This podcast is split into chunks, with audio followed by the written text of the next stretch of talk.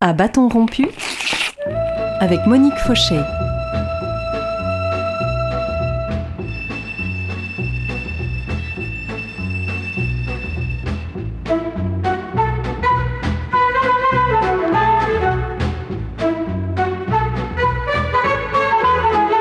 Monsieur Badinter, bonjour. L'abolition euh, parue chez Fayard, c'est le livre qui vient de, sortir. C'est le récit. C'est le récit de votre longue lutte contre la peine de mort, lutte que vous faites commencer en 1972 au moment de l'exécution de Claude Buffet et qui se termine le 30 septembre 81 avec l'abolition. Alors une image et une phrase suffisent à dire l'essentiel. L'image, une guillotine que l'on voit en couverture de votre livre, photo prise d'en bas, image terrible. Une phrase dans votre livre toujours. Chacun de nous sur cette terre a un frère de l'ombre qui ne connaît pas, un être humilié et misérable qu'il aurait lui-même été si Dieu ou le destin n'en avait décidé autrement. Alors vous avez gagné cette bataille haut la main depuis 1981. Pourquoi ce livre aujourd'hui? Parce qu'une nouvelle génération est là et que l'abolition lui paraît acquise. Euh, des étudiants m'ont dit à la sortie d'un séminaire, vous savez monsieur, nous, euh, quand vous avez fait voter l'abolition, nous avions 5 ans, alors ça va de soi. Et comme précisément ça n'allait pas du tout de soi, j'ai pensé que le moment était venu de raconter comment les choses étaient advenues. Quelles valeurs vous ont guidé dans votre combat pour cette abolition? La première, la plus importante, le respect absolu de la vie humaine. L'idée aussi que tuer, c'est euh, une approche impossible pour une justice. Il ne peut pas y avoir pour moi une justice qui tue. Vous avez une phrase très, très évocatrice, couper un homme en deux. Oui, euh, j'avais cherché longtemps, parce que je répugnais à utiliser la rhétorique flamboyante autour de la marche à la guillotine et mm, de l'exécution elle-même. Ce n'était pas dans ma nature et de surcroît, je mesurais que les jurés penseraient toujours que la victime, elle, on ne s'était pas apitoyé sur les souffrances qu'elle avait subies. Mais en même temps, je voulais absolument trouver l'image qui, d'une façon aussi saisissante que possible, exprimerait euh, ce qu'était la réalité du supplice. Et je dirais, un jour a émergé euh, cette description euh, simple, mais qui dit précisément ce qu'était le supplice de la guillotine. Guillotiner, c'était prendre un, être vivant et le couper en deux morceaux. Je l'ai donc utilisé, et j'ai vu d'ailleurs l'effet que cela a produit au moment du procès de Patrick Henry sur les jurés. Et longtemps après, longtemps après, j'ai découvert que j'avais déjà lu cette formule, pas exactement, mais presque dans les mêmes termes, sous la plume de Buffet, écrivant au président Pompidou et lui disant Je veux être coupé en deux. Et je l'avais refoulé pour des raisons aisément compréhensibles pour doucement leur faire quitter la rive glaciale d'où ils vous regardaient de si loin. Je reprends votre expression. Vous avez, comment avez-vous œuvré? Et je pense euh, au jury, bien sûr. Hein. Dans de tels moments, aujourd'hui, Dieu merci, euh, disparu pour euh, les avocats de la nouvelle génération, faut bien mesurer ce qu'était la responsabilité et l'angoisse de l'avocat au banc de la défense, surtout quand il savait comme moi ce que signifiaient les condamnations à mort et l'exécution. Euh, c'est euh, dans l'audience euh, entendre, développer, et souvent avec talent et conviction, d'abord par la partie civile, mais surtout par l'avocat général, une demande de mort des réquisitions de mort contre un homme, et cet homme, vous l'entendiez, respirait à un mètre derrière vous pendant qu'on demandait sa tête. Et je savais que la capacité euh, d'une attention intense euh, portée par l'enjeu à un niveau émotionnel très haut, chez des jurés cela ne dépasse pas 35-40 minutes. Vous ne pouvez pas espérer retenir une attention à ce point extrême plus que ce laps de temps. Ça veut dire donc en clair que la vie d'un homme se jouait contre 45 minutes, 35 minutes de parole. C'est dire l'angoisse qui, à ce moment-là, m'envahissait. Et l'essentiel pour moi était que les jurés mesurent que, à travers la décision qu'ils allaient prendre, se jouait d'abord le sort de celui qui était là, euh, en face d'eux, derrière moi, mais aussi euh, un enjeu plus vaste, celui de la peine de mort, et enfin un autre, pour eux plus personnel, c'était leur responsabilité même qu'ils engageaient pour toujours, parce que rien ne pouvait changer le fait que c'était par leur volonté que serait ou non, en effet, coupé vivant un homme en deux dans la cour de la prison.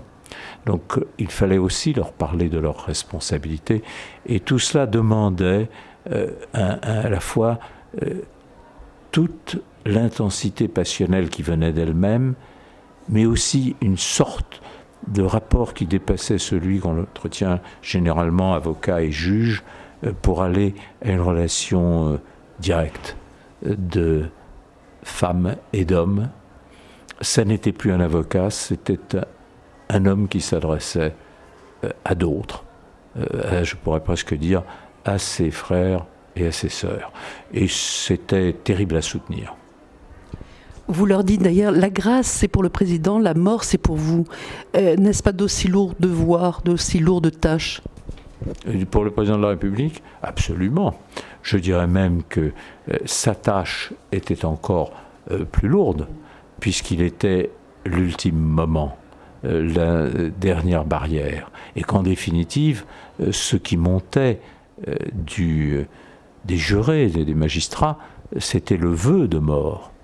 Mais je me souviens d'avoir utilisé cette image quand le gladiateur est tombé sur le sable de l'arène dans le cirque et que tous les regards se tournent vers l'empereur dans sa loge pour savoir s'il tournera le pouce vers le sol qui tue le misérable par terre? Sinon l'empereur lui-même. Et c'était cela. Et je pense qu'à cet égard, l'abolition a certainement rendu la vie des présidents de la République plus facile. Euh, au cours de votre combat, l'Église vous a soutenu à un moment donné. Vous êtes sur une radio chrétienne. Donc, je rappelle à nos auditeurs qu'en 1978, euh, l'épiscopat a, fait une, euh, publication. L'épiscopat, oui, a toujours pris position, enfin, en ce qui concerne les années que j'évoque, en faveur de l'abolition. Et d'une façon très ferme, notamment, je dois le dire, euh, il faut même le rappeler à propos de la terrible affaire Patrick Henry, où euh, euh, l'évêque de Troyes, M. Fouchon, a refusé de se laisser aller à cette espèce de, de cœur qui réclamait la tête de Patrick Henry, et il a rappelé les valeurs chrétiennes et la position de l'Église. L'Observatore Romano, peu de temps après, dans une série d'éditoriaux, prenait position en faveur de l'abolition. Ça n'était pas le cas cependant de tous les milieux catholiques, mais c'était la position euh, en effet de l'épiscopat et je dois dire aussi que c'était euh, un mouvement euh, qui était très vif chez les jeunes chrétiens à l'époque. Oui, d'ailleurs, vous citez euh, donc une déclaration condamner à mort un homme, c'est nier la possibilité de se redresser. Pour un chrétien, c'est mettre en doute la puissance de la grâce. Est-ce que euh, chez vous aussi, il y avait cette idée aussi de, sauver un homme et de lui donner cette chance de... Absolument. Absolument. Il est certain que euh, la peine de mort, c'est la négation de la possibilité de la rédemption sur cette terre. Je dis bien sur cette terre parce que vous savez que certains voyaient dans euh, l'exécution le moment ultime où euh, euh, le criminel pouvait sauver son âme. J'étais pour ma part sur une position moins mystique. je considérais que, en vérité, il n'appartient pas à la justice des hommes de se substitué au moment que Dieu a choisi pour mettre un terme à sa vie. Euh, par là, je rejoignais des positions que je qualifierais en souriant d'orthodoxes. Présence. Présence.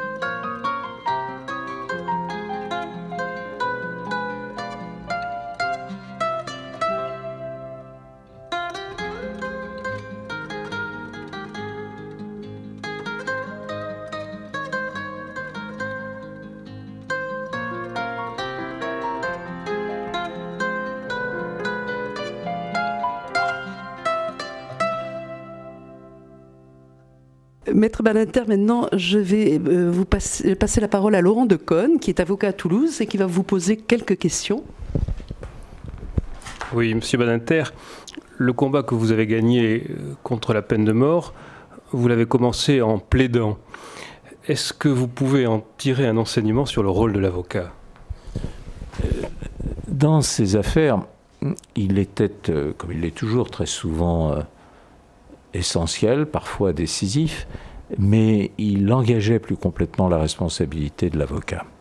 Et c'est vrai euh, que mm, pour un avocat, euh, entendre son, celui qui l'a défendu euh, condamné à mort, ensuite soutenir sa demande de grâce devant le président de la République, et enfin, si elle était rejetée, avoir à l'accompagner jusqu'à la guillotine, était une épreuve inouïe. Euh, moi, j'ai connu des avocats euh, qui, eux, appartenaient à une génération très antérieure à la mienne et qui me racontaient comment ces choses advenaient avant la guerre de 14. Il y avait là une sorte de, continuité sanglante à travers l'histoire du barreau euh, qui avait sa grandeur, mais surtout, à mes yeux, une espèce de, de caractère insupportable. Et c'est vrai, je l'avais écrit dans l'autre livre, L'exécution, euh, mon, vieux maître, Torres, euh, qui était un grand pénaliste et qui avait connu un certain nombre de condamnés à mort à l'exécution, euh, disait toujours, c'est à ce moment-là seulement quand on est devant le mur lisse que l'on comprend ce que veut dire la défense et ce que l'on ose appeler la justice. Et bien, tu verras, tu verras, tu comprendras à ce moment-là, qui était un propos qui m'indignait absolument. Jeune avocat, je disais, me suis honte, c'est que ce baptême par le sang, enfin, je m'emportais. Et je voyais sourire comme ça, comme il faisait toujours un peu goguenard. J'ai compris ensuite qu'il n'avait pas tort et qu'il y a eu pour moi, dans la vie professionnelle, et je pense dans la vie tout court, l'avant bon temps et l'après bon temps vous dites dans votre livre que à un moment vous êtes laissé emporter. Je crois que c'était dans, l'affaire Patrick Henry, peut-être, je, ne sais plus dans, laquelle, mais vous dites là, j'ai commis une erreur.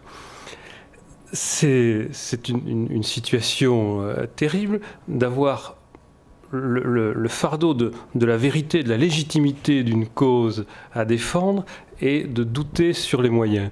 Est-ce que euh, vous avez à un moment douté sur euh, la, la façon de plaider, comme vous l'avez fait, la peine de mort, l'abolition de la peine de mort, la suppression de la peine de mort? En vérité, ce que vous évoquez, c'est un incident d'audience, ça n'était pas un choix stratégique. Mais c'est vrai que dans la passion du moment, ça arrive à tous les avocats, et dans les procès tendus, on se laisse parfois emporter. J'avais regretté. Euh, j'avais poussé loin un incident et j'avais le sentiment que les jurés, quelque part, euh, avaient trouvé que euh, j'avais été trop agressif.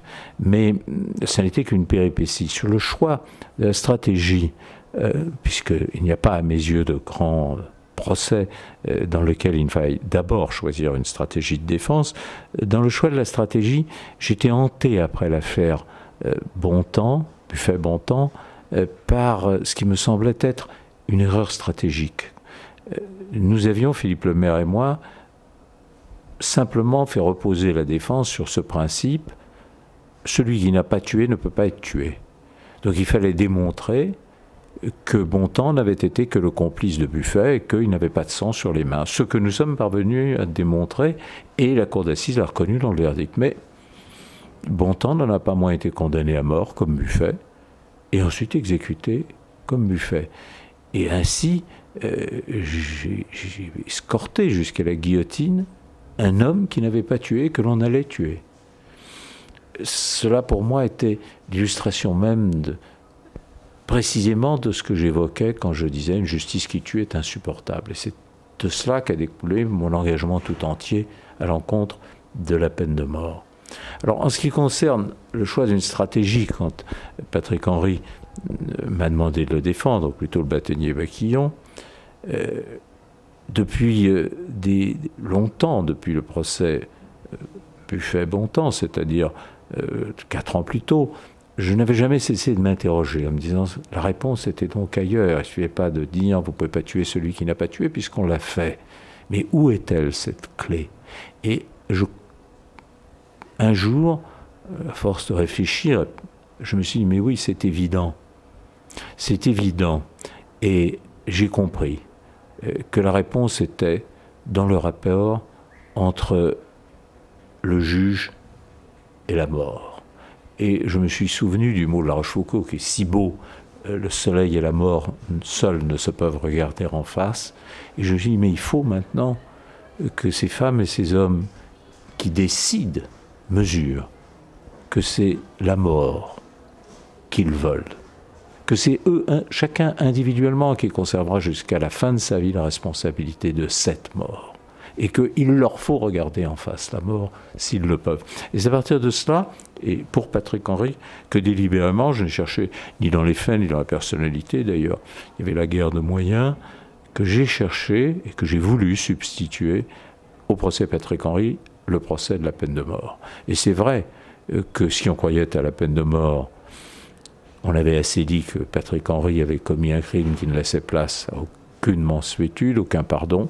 C'est un point de vue qui ne sera jamais le mien au regard de tout être humain, mais je savais que ce serait pour les partisans de la peine de mort une évidence. En revanche, s'ils étaient contre la peine de mort, le moment était venu de mettre leurs convictions au service de leur vote et de ne pas dissocier leurs convictions et leurs choix. Et c'est pourquoi j'ai substitué ce procès à l'autre, qui n'a pas été ni sans mal, ni ensuite sans reproche. La peine de mort abolie, il reste euh, une peine d'élimination qui est la réclusion perpétuelle, avec maintenant les périodes de sûreté. Est-ce que vous pensez qu'il y a un combat sur ce thème-là à mener? Ce n'est pas comparable parce que il y a toujours et la grâce et la libération conditionnelle. Alors le problème de la période, je veux dire par rapport à la, condamnation à perpétuité, je marque cependant euh, que pour conserver l'espérance, il faut qu'il y ait euh, des grâces. Il faut qu'il y ait des commutations de peine d'hommes qui ont été condamnés à perpétuité, cas qui doivent être évidemment examinés chacun très précisément, avec beaucoup de prudence et beaucoup d'attention. Mais on ne peut pas bloquer euh, la situation et c'est cependant à quoi on assiste aujourd'hui. Euh, je pense, d'après les renseignements qui m'ont été fournis, que euh, la pratique de la commutation de perpétuité elle a disparu, pour ainsi dire, que depuis 1995, le président de la République ne gracie plus. Ce qui est pour moi inexplicable.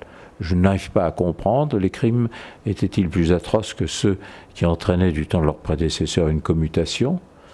Personne ne peut taxer le président de la République de insensibilité. Alors, j'avoue être dans un état d'immense perplexité, mais je regarde cette donnée, j'écoute surtout euh, ce qui m'est rapporté euh, par euh, notamment les directeurs des grandes centrales. C'est une situation qui ne peut demeurer. Elle aboutira à une explosion effrayante avec ce que cela signifie à ce niveau-là de peine. Et cela, on le sait par le passé, a engendré des désastres en termes de vie humaine et en termes de destruction matérielle. Le problème de la période de sûreté est tout à fait différent. Moi, je n'ai jamais été le partisan de période de sûreté. Je considère que c'est une pseudo-satisfaction euh, donnée aux jurés que euh, le condamné ne sortira pas trop tôt. En vérité, la réponse n'est pas, s'agissant de ces condamnés-là, dans une période de sûreté qui est abstraite et qui ne prend pas en compte l'évolution des personnes. La réponse, c'est dans un régime sûr de mise en libération conditionnelle. Et je me réjouis qu'après tant d'années, alors que je l'avais proposé dès 83, mais ça n'a pu être voté pour des raisons politiques, enfin voit jour le tribunal de l'application des peines. Voilà, alors Maître Badinter, en tout cas, merci de nous avoir accordé ces instants et merci aussi de rappeler à nos jeunes, grâce à votre livre L'abolition, que eh bien, le respect de la vie existe toujours. Euh, cela doit demeurer la valeur primordiale. On parle de droits de l'homme. Nos sociétés sont fondées sur les droits de l'homme. Et le premier droit de l'homme dans une démocratie, face à l'État, c'est que cet État ne prenne pas sa vie et qu'on laisse à cet homme la possibilité de s'amender. Sinon, c'est une vision de l'homme que pour ma part, je ne puis concevoir.